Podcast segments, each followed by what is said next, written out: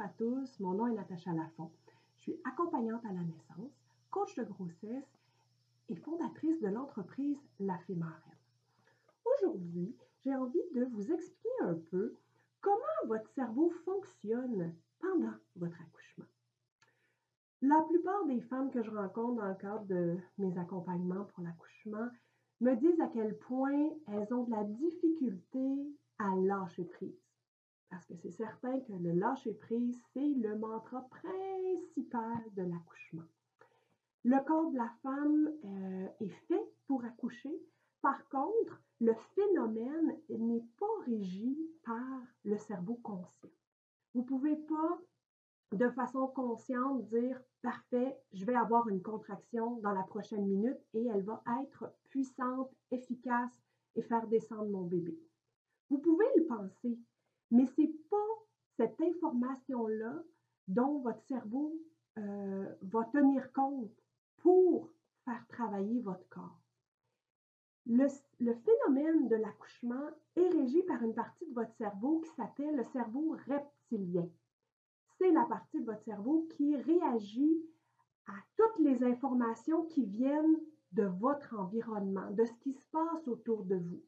Parce que le mandat de cette partie de votre cerveau est de vous protéger, de protéger votre bébé et d'assurer la survie de l'espèce. On part vraiment de la base. Et qu'est-ce qui fait réagir cette partie de votre cerveau-là? Ben, c'est l'information qui vient de l'extérieur. Et ça, ce qui vient de l'extérieur, vous en avez plus ou moins le contrôle. Ce que les gens disent, euh, ce que ça sent, euh, ce, que, ce, que, ce que vous entendez, ce que vous ressentez. Donc, tout ce qui vient par rapport à vos cinq sens. Vos cinq sens sont là pour donner de l'information sur ce qui se passe alentour de vous. Et c'est à partir de ces informations-là que votre cerveau va réagir pour envoyer les hormones pertinentes. Les hormones pertinentes, si votre cerveau sent que vous êtes dans un environnement dangereux, non sécuritaire, qui risque de mettre votre corps à risque, il va envoyer les hormones pour ralentir votre accouchement. Si par contre, les informations qui sont envoyées à votre cerveau reptilien correspondent à un environnement sécuritaire, qui a une bonne température, il n'y a pas de, danger qui est, euh, qui est perçu. Et ça, on parle toujours de, de subconscient. On ne parle pas de euh, il y a quelqu'un qui arrive devant vous avec une arme pour vous menacer. Ça, autant votre cerveau reptilien que votre cerveau conscient va comprendre que vous êtes en danger. Mais la température, vous n'allez pas nécessairement comprendre, hum, il fait trop froid, ce n'est pas un bon endroit pour accoucher. Non, ça, c'est votre cerveau reptilien qui va le déterminer. Donc, c'est important que l'environnement dans lequel vous vivez votre travail d'accouchement vienne rassurer votre cerveau reptilien autant de façon consciente qu'inconsciente. Donc, là où le, le lâcher-prise est important, c'est que vous donniez accès à votre corps, à la réceptivité de votre cerveau reptilien, que vous arrêtiez de penser.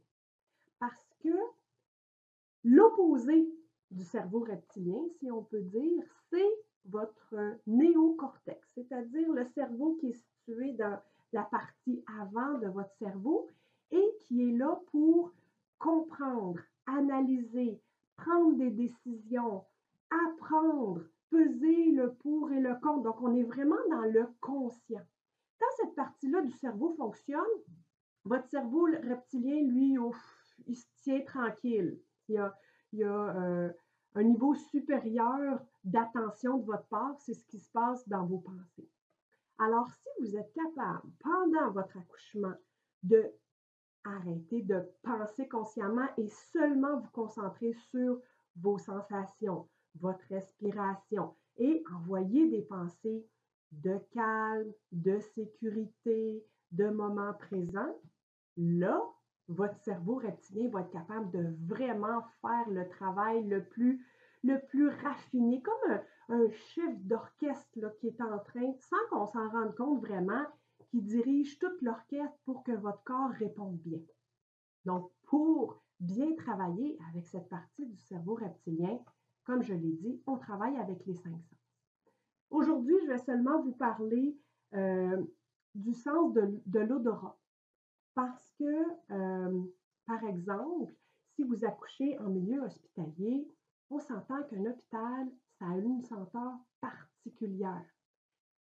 Le désinfectant, le stérile, le, euh, le plastique, tout ça, c'est des choses que notre cerveau a enregistrées un jour ou l'autre parce qu'on est allé à l'hôpital parce qu'on avait un bras cassé ou parce qu'on est allé visiter quelqu'un qui était malade.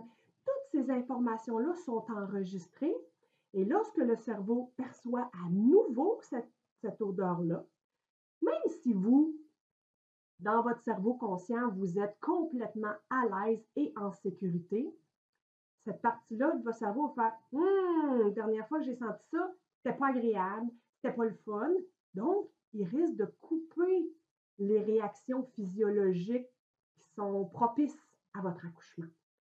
Donc, un petit conseil, tout petit, tout petit, essayez de vous apporter un mini diffuseur euh, d'huile essentielle, par exemple de citron, euh, de lavande, de, de ylang-ylang. Ce sont tous, toutes des odeurs qui viennent apaiser le mental, rassurer, réconforter. Si vous n'avez pas de diffuseur, un petit truc bien facile, vous apportez vos petites bouteilles d'huile essentielle et vous en mettez une ou deux gouttes sur une feuille de papier brun qu'il y a dans toutes les chambres d'hôpital et vous déposez ça sur la prise d'air, là où il y a l'aération dans votre chambre. Et le seul fait que l'air passe à travers cette feuille-là va permettre de, diffuser naturellement cette odeur de calme, de repos, de sérénité. Donc ça, c'est un petit truc qui permet d'aller euh, travailler avec la bonne partie de votre cerveau, avec votre corps.